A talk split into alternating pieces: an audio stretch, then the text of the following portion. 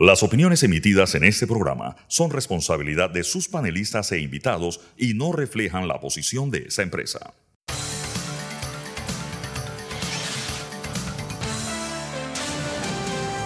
Mesa de Periodistas. Buenos días Panamá, bienvenidos a Mesa de Periodistas con el análisis profundo y diferente que los pone al día. Hoy en nuestra edición de miércoles 26 de abril, ya la penúltima semana completa. La penúltima semana de abril, la última semana completa del mes. Les da Alfonso Grimaldo de Nueva Nación. Me pueden seguir en arroba alfonso AGP. Suscribirse a Nueva Nación, nuevanación.com. Nos están escuchando en la cabina de TVN Radio. Nos pueden seguir aquí en arroba TVN Radio 965 en Twitter y en Instagram. Les recuerdo que también nos pueden seguir en el canal de YouTube de TVN. Sencillamente buscando TVN y revivir las fascinantes conversaciones que tenemos aquí en Mesa de Periodistas, buscando Mesa de Periodistas en Spotify. Hoy en Mesa de Periodistas, estos serán los temas que estaremos tratando. Pam, pam. Primero estaremos hablando sobre la quinta papeleta. Eh, tenemos de hecho una entrevista con el abogado Carlos Lee, quien es un promotor de la misma, y estaremos conversando a profundidad sobre el tema al cual nos hemos referido en programas anteriores. La quinta papeleta versa sobre la inclusión en el proceso electoral de una papeleta adicional sobre la cual se puedan discutir temas constitucionales del país. También avanza proyecto en la Asamblea a toda velocidad. Esta es la última semana del periodo ordinario de sesiones de la Asamblea. Es en julio que se reincorporan nuevamente el primero de julio y eh, en parte se está discutiendo sobre plataformas de transporte y la ley de extinción de dominio, la cual ha sido presentada para primer debate. El tema de las plataformas de transporte tiene que ver con, como le explicó Fernando hace un par de días, la incorporación de las plataformas tecnológicas de transporte al Sistema Nacional de Cupos. Y en lo que hace noticia estaremos hablando sobre las elecciones en la Universidad Nacional en Chiriquí y un proyecto de ley que buscaría convertir a Panamá en un destino para la basura internacional. Presentados los temas, les presento a quienes se encuentran conmigo el día de hoy. Tengo el gusto que me acompañe Fernando Martínez. Buenos días, saludos a nuestros oyentes. Pronto nos va a estar acompañando también Sabrina Bacal y ya tenemos el gusto que nos acompaña nuestro invitado, el abogado Carlos Lee. Buenos días y bienvenido a Mesa de Periodistas. ¿Qué tal? Buenos días, gracias por la invitación. Bien, para empezar el programa le paso la palabra directo a Fernando. Directo a la materia, sí porque hoy tenemos bastante agenda, eh, eh, la verdad sea dicha. Eh, licenciado Lee, ¿en qué consiste y cuál sería la viabilidad en tomando en cuenta los tiempos que corren ya el, año electoral corriendo encima? esta propuesta de la quinta papeleta. ¿Cuáles son las organizaciones que respaldan esta iniciativa? Bueno, inicialmente la solicitud y la firma de la solicitud eh, es un grupo de ciudadanos que tenemos ya más de cinco años de estar reuniéndonos semanalmente para analizar la situación del país, eh, organizar foros públicos en las universidades con, el con los temas de impacto nacional. Eh, la quinta papeleta, bueno, el nombre le viene porque tenemos las elecciones generales, que en la mayoría de los municipios son eh, cuatro elecciones generales, la presidente, alcaldes, representantes y diputados. En algunos se eligen concejales, en cinco de los eh, distritos que no tienen, no llegan a cinco concejales, que es el mínimo que para constituir el consejo municipal. Entonces una quinta papeleta es la fórmula para introducir en el proceso de elecciones generales algún tema particular que eh, se considera importante someterlo a la opinión pública. En este caso particular, la solicitud que se le hizo al Tribunal Electoral es hacer la consulta sobre si el pueblo quiere someterse a un proceso de constituyente. Eh, el propósito de esto es que eh, como resultado de esa consulta, el gobierno entrante se vea en la obligación, por el mandato popular, en base al artículo 2 de la Constitución que establece que el poder emana del pueblo. Entonces hay que, como no, no tenemos eh, los mecanismos para hacer real ese, ese poder popular, eh, se introducen en diferentes momentos y en, circunstancias particulares fórmulas que garanticen realmente que el poder emana del pueblo. Esto sería una de las expresiones. Significa que sería vinculante. Debe ser vinculante toda vez que si es la voluntad de los electores eh, que se someta a un proceso y que se active el poder constituyente, que es otro aspecto que hay que señalar. No se está pidiendo una asamblea constituyente, se está pidiendo que se active el poder constituyente, es decir, que a nivel nacional eh, se empiece a debatir sobre los aspectos más importantes que la población considera que deben ser eh, tocados en un nuevo pacto social. Eh, y el siguiente paso sería que una asamblea constituyente, esos acuerdos nacionales, se conviertan en la, la Carta Magna, ¿no? que se haga la redacción de, de estos aspectos y se eh, formulen eh, una, una, propuesta de constitución. Me parece que la pregunta de seguimiento es, usted como abogado, ¿cuál es el diagnóstico que lo lleva a solicitar o pedir una quinta papeleta? Eh, ¿Qué está pasando con el régimen constitucional actual que no da la talla? Bueno, el primer, el primer, la primera motivación es que nosotros estamos siendo regidos por una constitución de corte militar eh, que su origen fue en el, después del golpe militar y que sirvió para legalizar eh, la intervención militar en el año 68. Eh, ningún, después de la democracia, ningún sector que ha gobernado se ha atrevido, no ha tenido el coraje de enfrentar reformas a este régimen o a este modelo de constitución que después de los militares pasó a ser secuestrado por los partidos políticos. Entonces, eh, necesitamos actualizarnos, necesitamos tener un sistema jurídico eh, que garantice un Estado de Derecho, que garantice una verdadera participación eh, de los ciudadanos. nuestra constitución del 72, que es la vigente con reformas, por supuesto, pero en el artículo 1 que consagra el modelo de, sociedad, por ejemplo, no se establece que estamos viviendo en un Estado de Derecho. Eh, eso no es casual, eh, eso fue pensado por los militares en el, en el momento de, de eh, incluir las características del Estado panameño. Solo, si le entiendo bien, lo que usted está intentando decir es que el modelo clientelista, populista que hoy nos rige es de hecho una invención de la época militar para sostener su poder y hoy sencillamente los partidos en democracia operan ese modelo. Claro, porque todos los partidos, una vez que se retoma la débil democracia, sacaron créditos y, se aprovecharon de un sistema que les fortalecía y es un sistema que secuestra la democracia en manos de los partidos políticos. Ni lo había considerado. Sabrina está con nosotros. Buenos días, Sabrina. Buenos días, buenos días a nuestro invitado Carlos Lee. Yo tengo una pregunta. La quinta papeleta va a especificar el tipo de reforma constitucional que que ustedes buscan, ya sea una constituyente paralela, originaria, reformas puntuales. ¿Y por qué lo pregunto? Porque ¿cómo, cómo puede ser vinculante eh, simplemente comprometiéndose a un proceso de reforma constitucional cuando ya en la elección pasada todos se comprometieron, incluido el actual mandatario, y nunca lo hizo? O sea, como, como parte de las promesas de campaña incumplidas, todos los candidatos apoyaban distintas formas de reforma constitucional. Entonces, ¿de qué manera se puede vincular un mandato popular si no dice cuál es la manera? O sea, si no dice qué tipo de reformas se harán. No sé si me, si me explico. Eh, con claridad, Sabrina, gracias por la pregunta. Eh, efectivamente, la clave del resultado de este eh, de esta consulta la clave es la pregunta, cómo se formula la pregunta y qué es lo que se le pregunta a la ciudadanía. Porque si efectivamente se pregunta, eh, la pregunta dice reformar la constitución, no estamos hablando de reforma de la constitución, estamos hablando de un nuevo pacto social, de un acuerdo nacional que genere el modelo de sociedad que los panameños queremos vivir. el,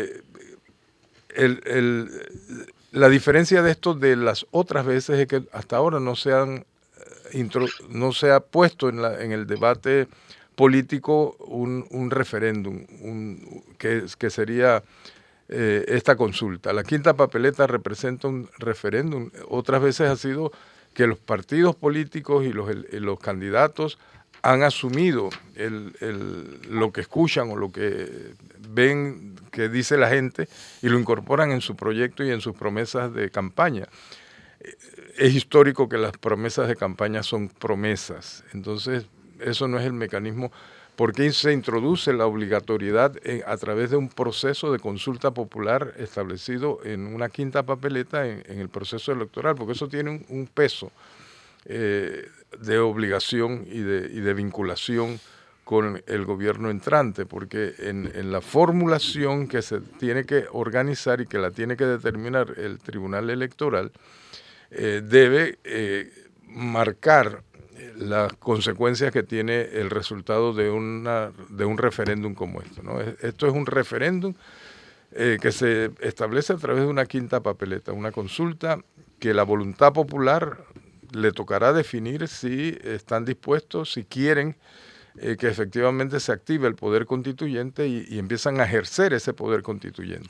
Cuando usted se refiere a poder constituyente, se refiere a una asamblea electa o escogida específicamente para elaborar una constitución, una nueva constitución basada en un, un proceso previo de consulta? No, eh, o sea, porque, Fernando, gracias por la, pregunta. La oposición va a estar, eh, porque entiendo que se requiere aprobar una ley para esto. Así es. Entonces esa ley lo tendría que aprobar la actual asamblea. Y los actuales diputados, la primera pregunta que se van a hacer será esa vamos a abrir un espacio para que otras personas, no nosotros, que, no, que la mayoría piensan reelegirse, por cierto, decidan cómo va a ser este país en el futuro. Función que yo creo que ellos se abrogan para sí.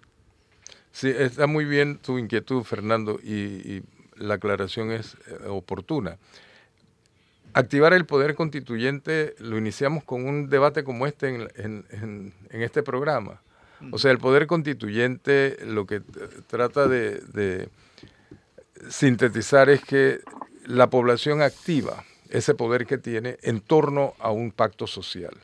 Eso es antes de plantearse quiénes son los diputados que queremos para que sean constituyentes, cuál es el perfil que necesitamos para los constituyentes y eh, eventualmente hacer una, una elección para esos constituyentes. Pero previo a eso, y es lo que, eh, lo que yo creo que es importante aclarar, eh, no se trata de organizar las elecciones para los constituyentes, eso viene después.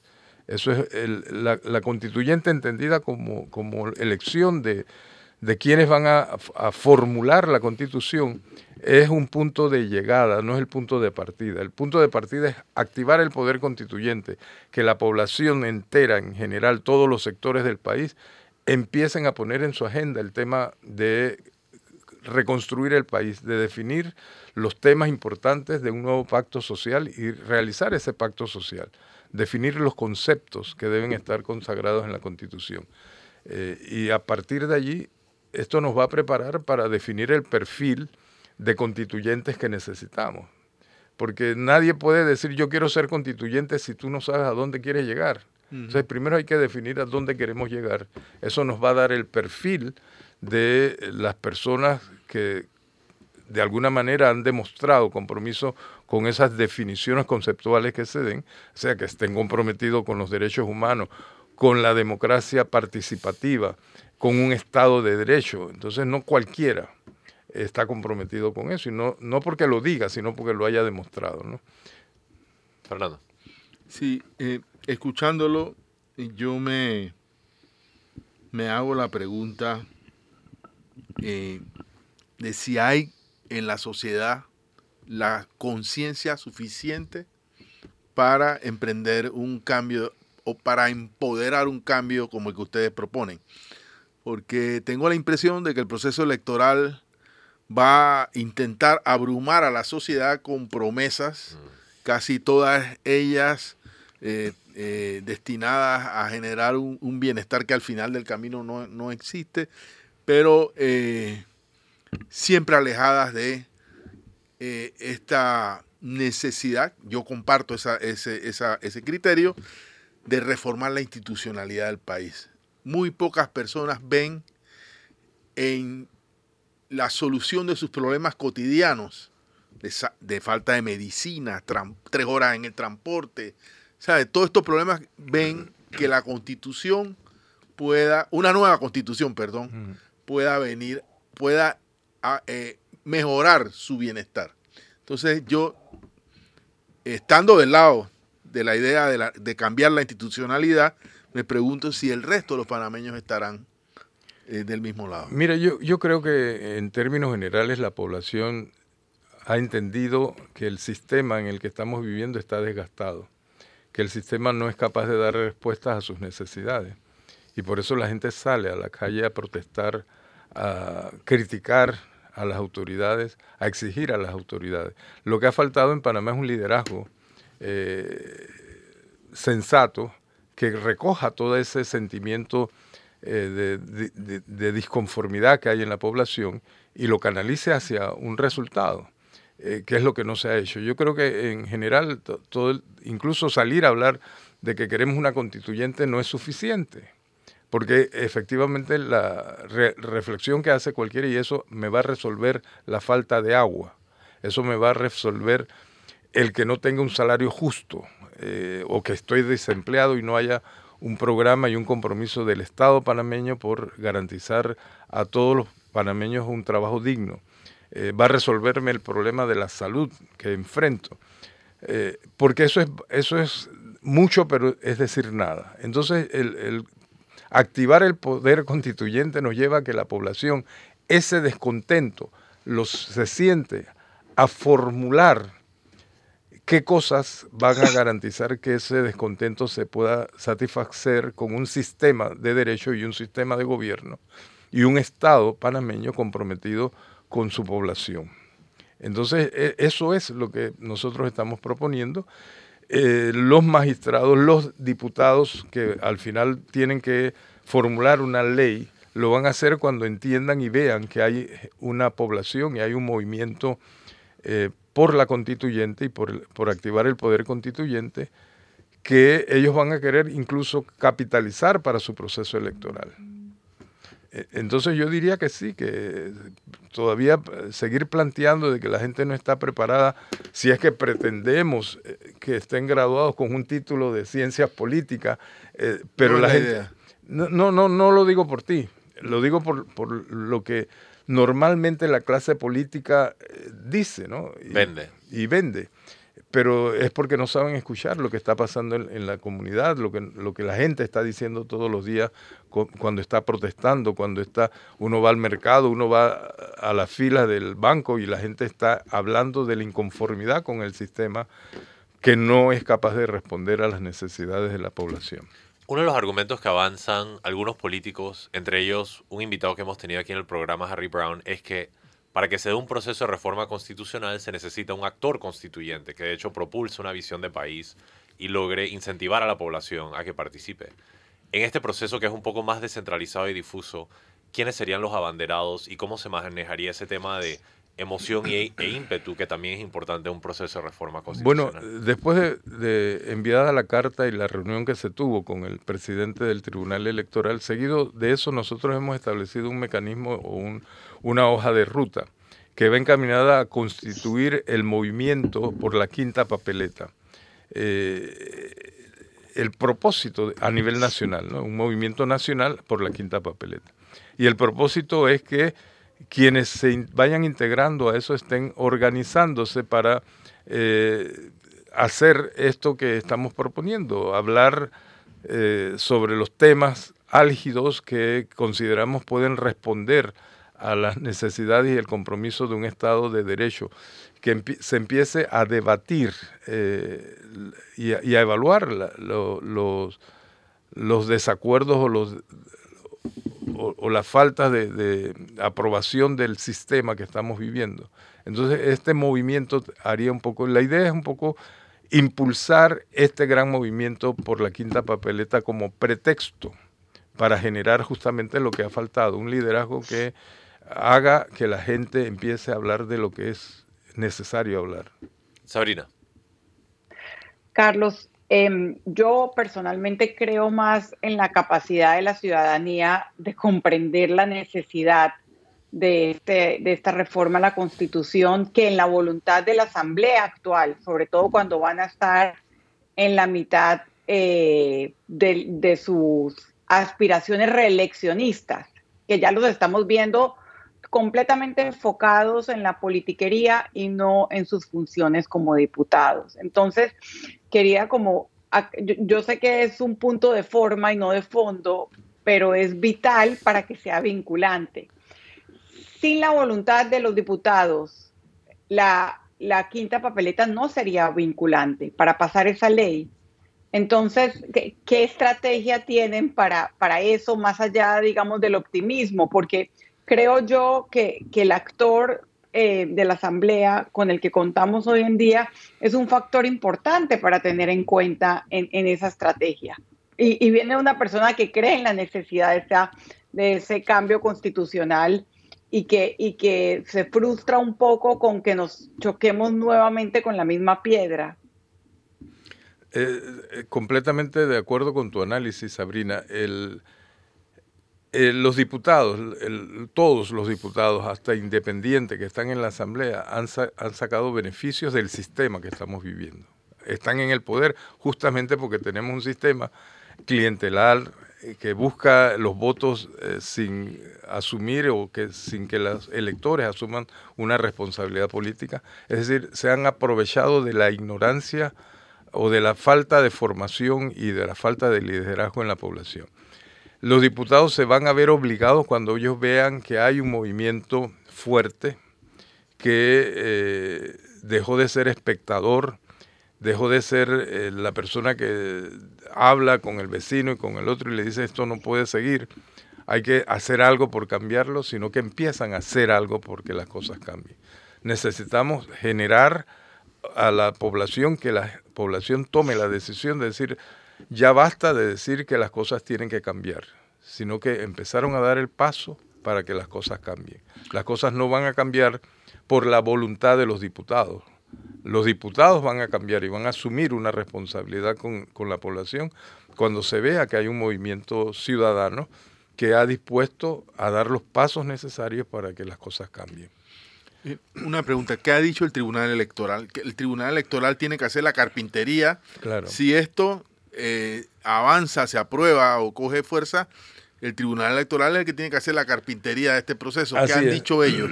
Así es, mira, hubo un una primera ah, acercamiento que fue cuando se le entregó la carta al presidente del Tribunal Electoral.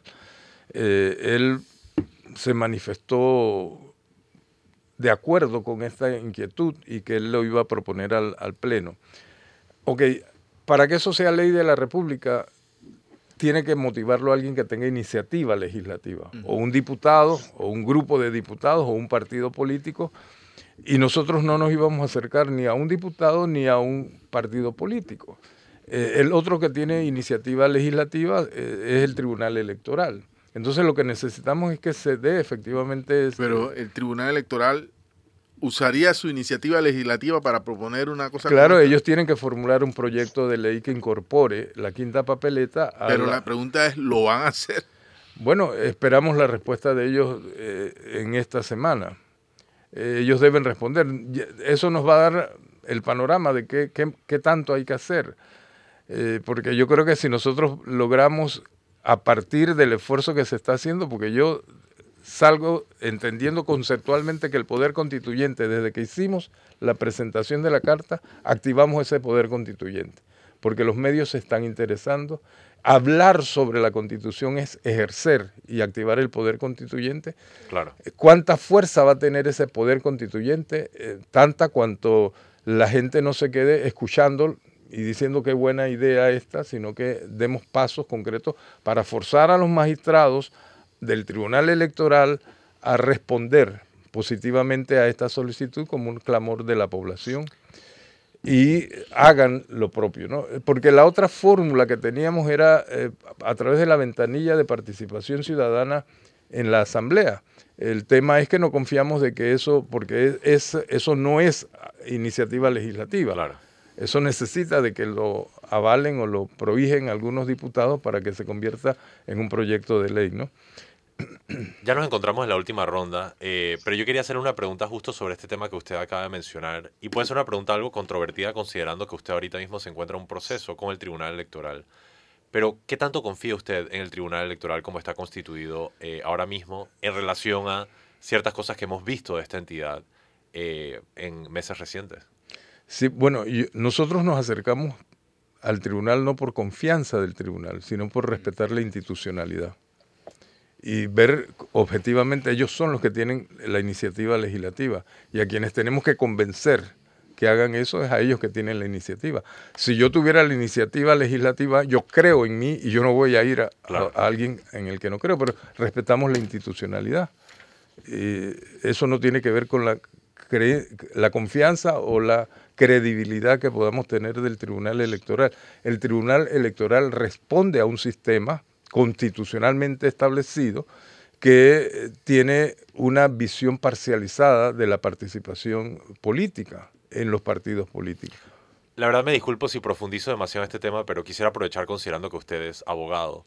Si nos encontramos en una situación donde la institucionalidad se está debilitando y muchos de los actores ciudadanos respetan la institucionalidad porque desean seguir las leyes, pero muchos de los actores en el poder ignoran la institucionalidad precisamente para hacer lo que quieren hacer, ¿Cómo, ¿Cómo se encuentra un balance ahí donde los actores ciudadanos, obedeciendo las leyes, es decir, con más eh, límites a su operación que los actores institucionales, puedan de alguna forma restaurar eh, legitimidad a estas instituciones? Sí, lo, que hay que reforzar es el poder de los actores eh, y, activar y fortalecer el poder que no está consagrado en la legislación, porque los ciudadanos, aparte del artículo 2 que dice que el poder emana del pueblo, no hay un sistema jurídico que garantice que ese poder tiene peso en la, y, puede incidir en la transformación del país. Eso hay que lograrlo de hecho, no de derecho.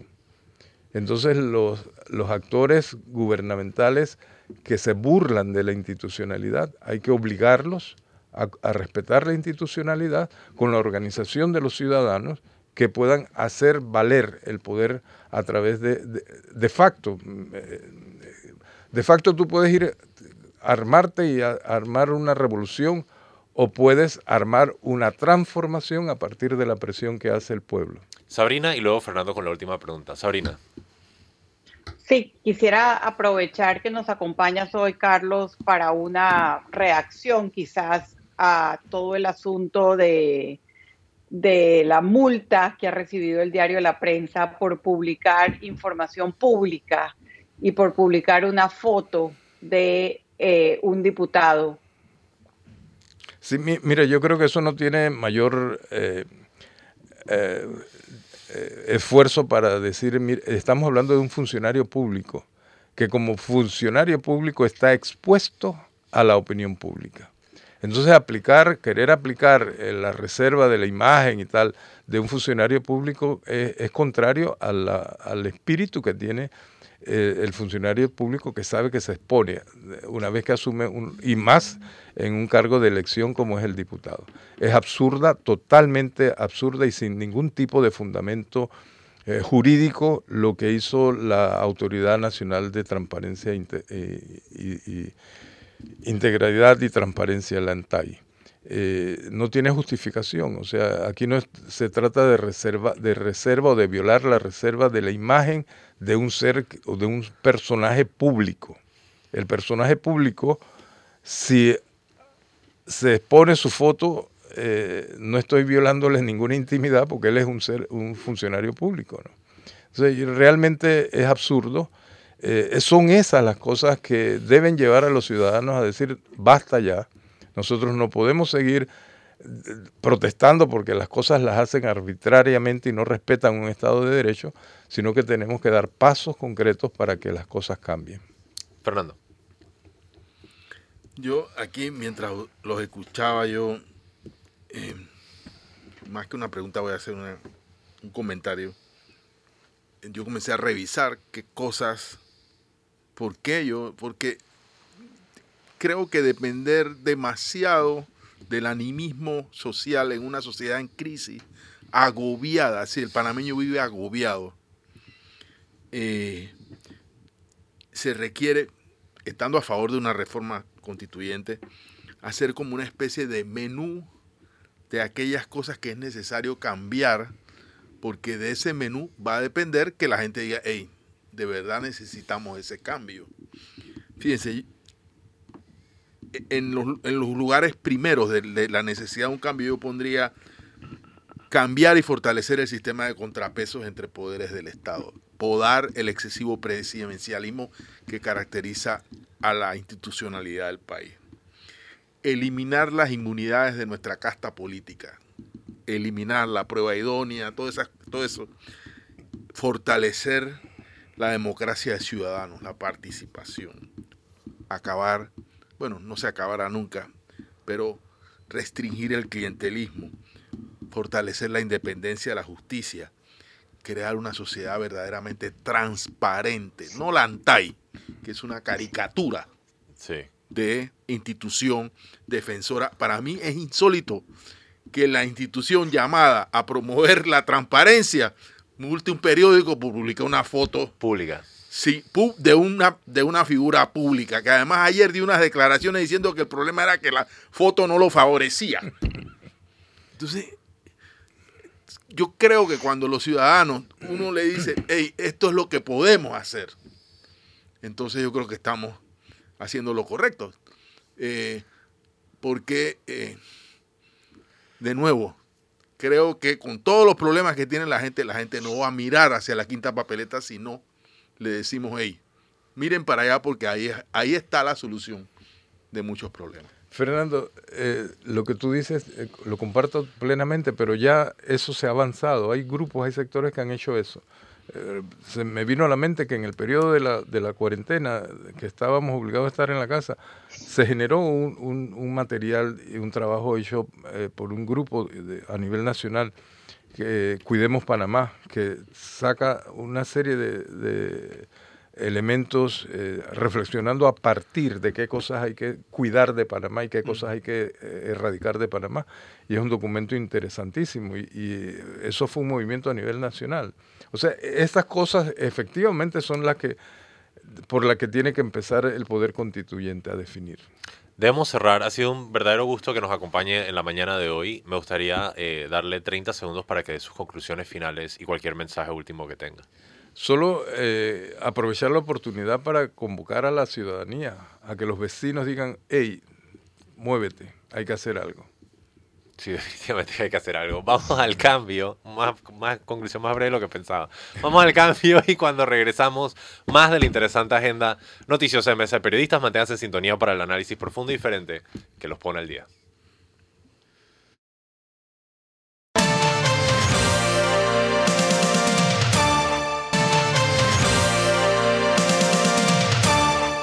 Y estamos de regreso en Mesa de Periodistas con el análisis profundo y diferente que los pone al día. Les recuerdo, les habla Alfonso Grimaldo de Nueva Nación. Me pueden seguir en todas las redes en Alfonso AGP, suscribirse a Nueva Nación, nuevanación.com. Me acompañan los periodistas Fernando Martínez y Sabrina Bacal.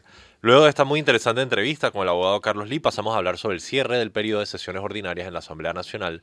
Fernando tiene más detalles. Bueno, eh, la Asamblea eh, pisó el acelerador ayer de una forma inusitada, ¿no? Eh, eh, además, con la, en la presencia en comisiones de los diputados Cristiano Adames, presidente de la Asamblea, y de Benicio Robinson, eh, presidente de la poderosa Comisión de Presupuesto y transportista a la sazón. Eh, bueno, entre las numerosas empresas que o intereses que tiene el diputado, que lo escuché esta mañana decir que él es transportista y era transportista hace más de 30 años antes de ser diputado de la República, por lo tanto, él eh, es un defensor eh, incondicional de esta eh, ley que pretende convertir el servicio de plata, el llamado servicio de plataformas, Uber, eh, Didi, creo que se llama otro, Didi. no sé, eh, los servicios de transporte, no sé si llamarlo, Lyft es otro. eh, de convertirlos, pasarlos a, A su poder, sí, básicamente. convertirse en prestatarias. Prestatarias significa que eh, eh, en el, son mecanismos de control no solo de los cupos, o sea, esos son, estos son mecanismos cuya eh, nivel de, eh, de manejo y comenzando porque los cupos que comercian no deberían ser fruto de un comercio. Y hablamos aquí que hay cupos que valen desde 20 mil dólares en el oeste hasta 100 mil dólares hacia Chiriquí. Las pretetarias tienen un sistema de visto bueno, de no sé qué. Hay, un, un, hay gente que ha hecho fortunas formidables a partir de estos temas, de las famosas prestatarias, el manejo de cupos, etcétera. Al final, las víctimas de este sistema son los palancas, que son los esclavos de este servicio. Y a mí me da mucha risa escuchar a algunas personas decir, no, lo que queremos es que los de plataforma paguen los impuestos. ¿Cuáles impuestos? ¿Cuáles impuestos? Es que ellos los conguearon, entonces quieren que congueen a los otros, básicamente. Es como el asunto. Entonces, eh, de verdad, este, este, este proyecto está siendo discutido a tambor batiente en la Asamblea de Diputados, respondiendo a los intereses de gente como Benicio Robinson. Lo voy a decir con nombre y apellido. Ojalá eh, no, no me ponga una multa por esto. Eh, el otro tema es que la ley de extinción de, dominio, para sorpresa de todos, ayer pasó, eh, primer debate, pero pasó sin que se incluyeran los delitos de corrupción y pasó sin que quedara claro el tema de eh, si queda en la esfera penal o en la esfera administrativa. Eh, Cristiano Adames, que tampoco sé si es miembro de esta comisión, pero ahora, ahora como el proyecto va al pleno, le tocará defenderlo, dijo que eh, la ley de extinción de dominio debería pasar a la esfera penal, es decir, bajo el, el, fiscal de extinción de dominio debería quedar debajo del Ministerio Público, lo que es la propuesta original y lo que parece que todo el mundo está de acuerdo con que sea así.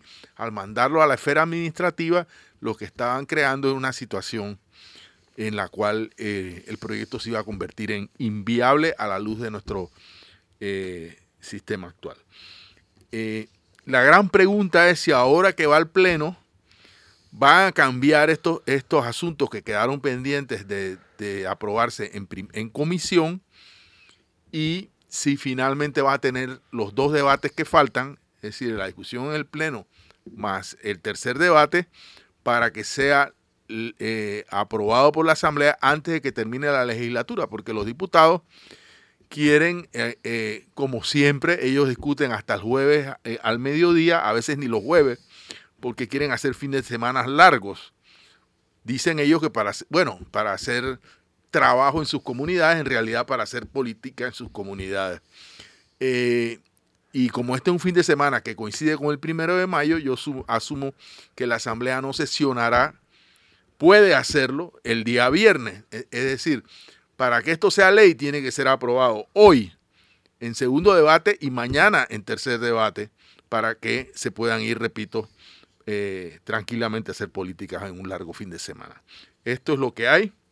No sé qué más se pueda decir al respecto. Yo, la verdad, honestamente siento, eh, y esto es una apreciación general, que una organización criminal se ha apoderado de la Asamblea Nacional. Los panameños vivimos con una pistola apuntada en nuestras cabezas mientras que nos quitan la billetera y por eso yo insisto, eh, no va a ser a través del órgano judicial que se va a remediar esta situación. Incluso el abogado que teníamos aquí, Carlos Lee, dijo que la solución va a tener que ser de facto, de hecho, dijo él, no de derecho. Eso va a requerir una acción ciudadana, social, para poder empujar a los grupos del crimen organizado de nuestras instituciones. Y si los el problema es que como han cooptado una institución, pues se revisten de toda la legitimidad de esa institución para decir, nosotros no somos una banda de ladrones, somos la Asamblea Nacional. No, no, no. Ustedes mataron a la Asamblea Nacional y se vistieron con su cadáver y se hacen pasar por él. Esa es otra cosa. Y la verdad es una situación muy tétrica en la que nos encontramos que desde la propia Asamblea eh, se nos está mermando y perjudicando la calidad de vida. Y por eso yo siempre voy a insistir que aquí la solución va a tener que ser en el próximo proceso electoral meterle una buena patada a todas estas personas para sacarlos de la Asamblea Nacional y quitarles su capacidad de poder incidir en la vida de los ciudadanos a través de estas instituciones, porque al final lo que tenemos es que hicimos el asadón para la agricultura y lo están usando para golpearnos y asaltarnos. Entonces, la verdad es una situación muy, muy triste y patética en la que se encuentra el país en ese sentido. Sabrina, no sé si tienes apreciaciones sobre el cierre del periodo ordinario de la Asamblea Nacional. Sí, quisiera decir que en esta eh, maraña de conflictos de interés en donde un diputado que claramente tiene un negocio con los cupos de transporte es el que decide eh, ponerle regulaciones a las plataformas eh, y donde claramente otros diputados que, representan una agenda em, ligada de alguna manera al crimen organizado y a corrupción son los que terminan sacando la corrupción de la ley de extinción de dominio en, esto el Ejecutivo es cómplice. O sea, porque nosotros solemos hablar de la Asamblea como si la Asamblea eh, y la mayoría legislativa del PRD no estuviera apoyando abiertamente al candidato oficialista del Ejecutivo, José Gabriel Carrizo, en su campaña. Antes de que, de que Gaby fuera Bocas del Toro, abrazado con Benicio Robinson, con Raúl Pineda, el presidente fue a repartir cosas a Boca del Toro. O sea, ellos están, están actuando juntos. Y, eso es lo que yo, lo que hay veces se nos olvida. O sea, la Asamblea no, no actúa eh, de la manera que actúa eh, simplemente porque, porque tenemos los diputados que tenemos. Tenemos el Estado cooptado porque el Ejecutivo es parte de esto. Claro a la, a la, a la directora del ANTAI que multa un periódico por publicar eh, información de acceso público, ¿quién la nombró? La nombró el Ejecutivo. Entonces, no, eh, no simplifiquemos esto. No es solo la Asamblea, es el Ejecutivo también. Eh, y realmente creo que esta es la mayor expresión de por qué se requiere una reforma constitucional. Pero la gran, la gran pregunta que yo me hago, eh, y, en ese sentido, Carlos Lee está claro con los obstáculos, pero, pero sigue teniendo de alguna manera mucho más optimismo o idealismo que yo, es cómo, cómo vas a lograr que, esos poderes que están, que, están conspirando contra la transparencia em, suelten esa, eh, digamos, esa acumulación que ya tienen para que se le abre espacio a, modificarles sus privilegios, porque al final de eso se trata, modificarles los privilegios. Precisamente por eso yo le hice la pregunta a Carlos Lee, porque es como si estuvieras jugando ajedrez o damas contra un oponente y tú tienes que seguir las reglas del juego, pero el oponente sencillamente puede mover las piezas a donde quiera. Y esa es la situación en la que nos encontramos, donde la ciudadanía tiene que organizarse, buscar legitimidad, eh, presentar eh, eh, solicitudes, esperar una resolución, mientras que los actores criminales en el gobierno sencillamente hacen perder documentos, mueven plata por aquí, sacan del presupuesto y llega un punto donde, un tipping point, como se le llamaría en inglés, donde la ciudadanía pierde la capacidad de tener suficiente ámbito de acción para poder atacar o restringir o de alguna forma mermar las acciones del crimen organizado que se ha metido en el gobierno.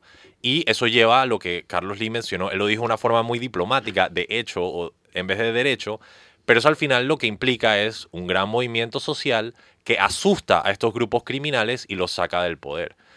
Yo pienso que cuando tú revisas los fundamentos económicos del país que se han debilitado enormemente, lo que viene en Panamá es una sacudida fuertísima. Ahorita mismo podemos subsidiar el combustible y ofrecer algunos programas de ayuda para mantener la paz social, pero eventualmente ese dinero se acaba y lo que va a venir es paralizaciones, cierres de calle, protestas, eh, manifestaciones, eh, golpizas por los policías. Todo eso ya es previsible pero al final vamos a tener que luchar por el país. Yo no siento que el proceso de la constituyente va a ser un proceso eh, pacífico. No, aquí se tiene que debatir el alma de la nación si queremos ser una nación corrupta y vil y criminal o queremos ser una nación próspera y legítima y un Estado de Derecho y eso va a requerir algún tipo de, sacudida en las calles, no queda de otra. No se puede constituir una democracia eh, sencillamente a través de, pedirle al criminal que por favor se vaya. Digo, por favor, señor eh, criminal, no me asalte. Así no funciona. Tienes que ejercer algún tipo de fuerza contra el criminal. No sé, Fernando, si quieras continuar la discusión. Yo coincido 100% con Sabrina en que no es, no son los diputados solamente, es todos, son todos. Incluyendo el judicial. Iba para allá, iba para allá. Primero yo quiero decir que yo no, no, cuando digo que son todos, son todos. Ojo, ayer los concejales del municipio capitalino rompieron quórum para apoyar a los locales que hacen ruido excesivo en las noches. A ver, ¿por qué rompieron quórum? Porque la mayoría de los concejales reciben dádivas de los comercios que hacen ruido. Le hacen la vida infeliz a las comunidades y cuando eh, eh, eh, se les pide una multa, ellos pasan una coima. Entonces, como esos locales burlan la ley pasando una coima, bueno, los concejales ayer impidieron que se discutiera una iniciativa, una moción para sancionar a los locales que hacen mucho ruido. Entonces, por eso yo digo que son todos, desde los concejales hasta el, hasta el Palacio de las Garzas. Me da tristeza decirlo, pero son todos. Y en antes cuando yo escuchaba al, licenciado Lee, eh, yo conectando la, lo primer, el, eh, la primera entrevista con, el, con este tema ahora de la ley de extinción de dominio, el problema es que, los diputados han dicho, no, nosotros no queremos que se incluyan los delitos de corrupción en la ley de extinción de dominio. Pero ¿sabe qué? En cierto modo tienen razón. Hay una jurisdicción penal para perseguir la corrupción y los delitos de corrupción están en el Código Penal. Pero ¿cuántos, ¿cuántas personas están condenadas por delito de corrupción. Ayer, después de no sé cuántos años, la Corte confirmó la, condena al señor Ferrufino, un señor que pedía prestado al final de la quincena, antes de ser ministro del presidente del expresidente Martinelli, y después tenía una casa con caballos, yate, piscina, no sé qué, y todo este tiempo ha pasado para que la Corte finalmente, y, y Ferrufino es un, es un pequeño pez en la pecera de la corrupción de este país, todo el mundo lo sabe, en un país donde las personas se hacen de la mañana millonarios y ostentan y pasean sus riquezas en las narices de todos, y todo el mundo lo sabe, el sistema de justicia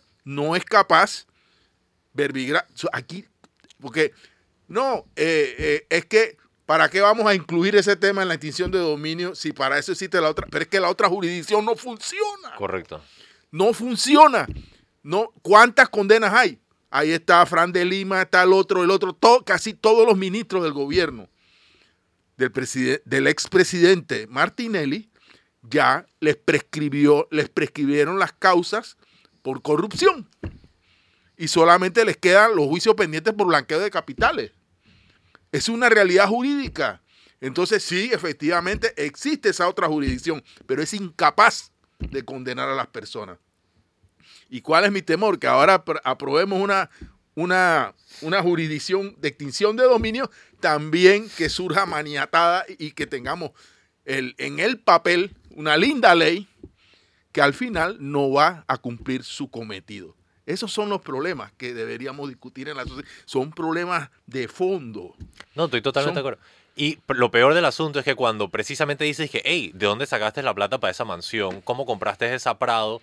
No, ahora te multa la ANTAI porque no deberías estar cuestionando mi integridad y mi honor. es de que haya la ah, vida. Ah, porque también aprobamos una ley de conflictos de intereses. Pero los conflictos de intereses danzan, es una danza cotidiana de todos los días los conflictos de intereses en el país.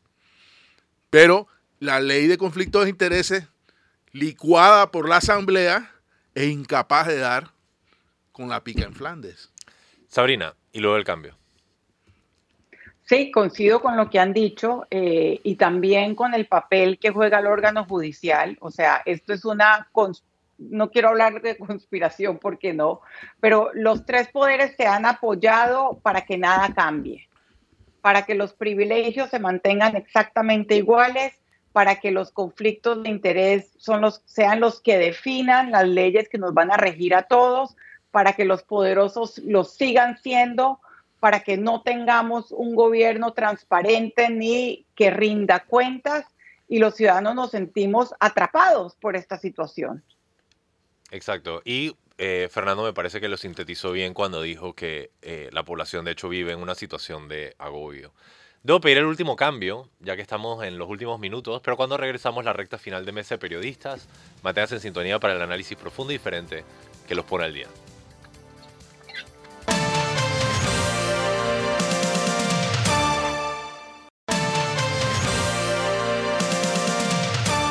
Y estamos de regreso en la recta final de Mesa de Periodistas con el análisis profundo y diferente que los pone al día. Les recuerdo, les Alfonso Grimaldo, me pueden seguir en todas las redes en arroba alfonso AGP y me acompañan Fernando Martínez y Sabrina Bacal Para pasar al último tema que tiene que ver con las elecciones en la UNACHI, le paso la palabra a Fernando.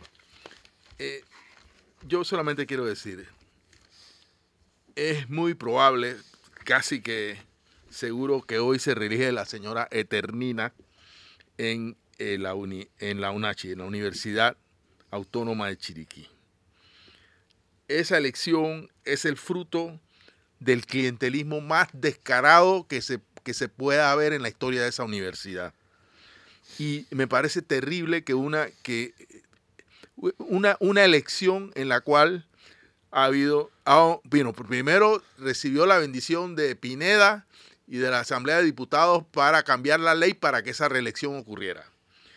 Segundo, no ha sobrado el clientelismo en, en esa universidad que se ha convertido literalmente en un feudo de una familia en la que hijos, amigos, círculo cero reciben aumentos. Eh, eh, es una cosa totalmente flagrante y descarada a todas, a todas luces reconocible.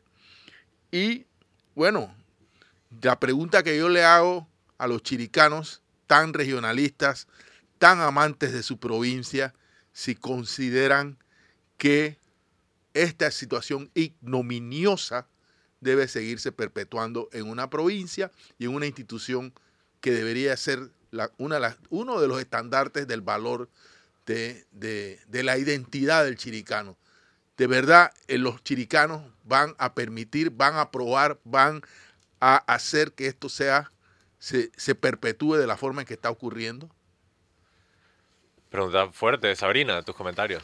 Sí, sí, eh, coincido completamente. Es que además de los, de los aumentos de sueldo, de tener su, que está muy por encima de universidades con muchísima más reputación, de tener nombrada toda su parentela, de las conexiones evidentes con varios de los diputados más cuestionados. Ahí mencionó a Raúl Pineda en la Asamblea.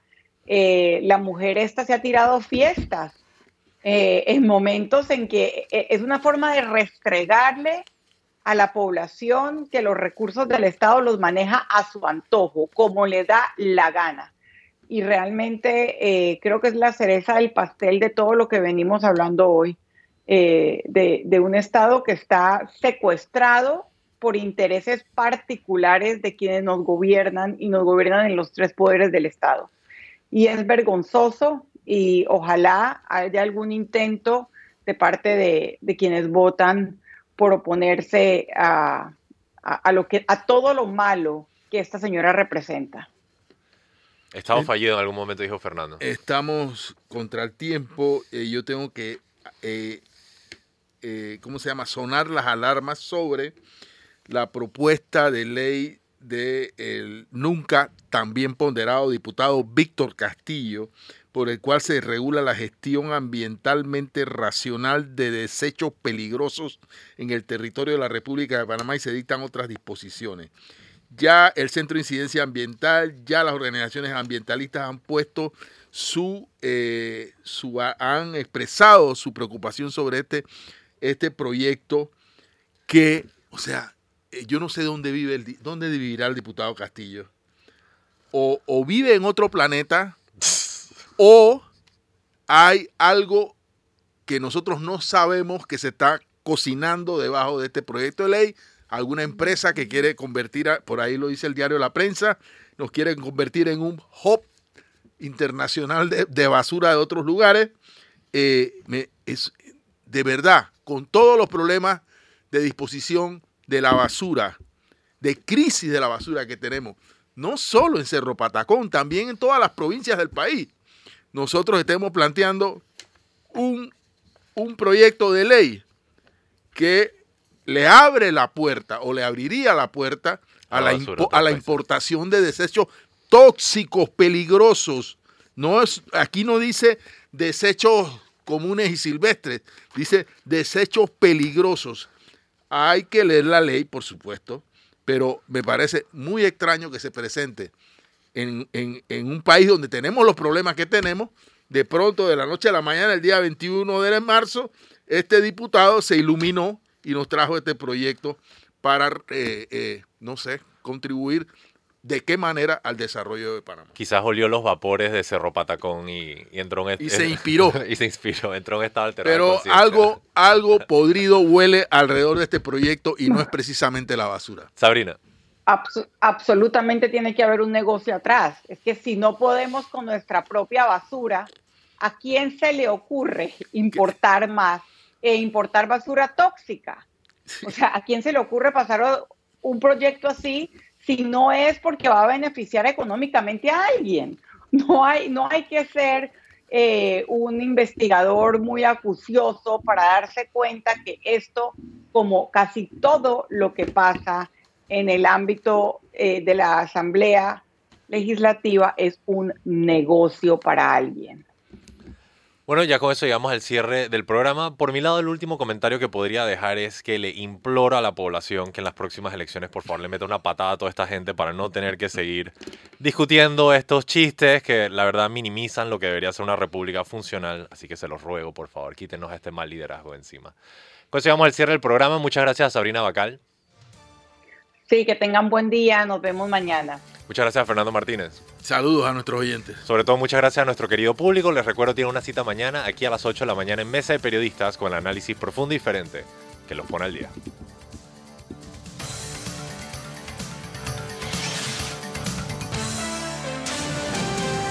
Mesa de Periodistas.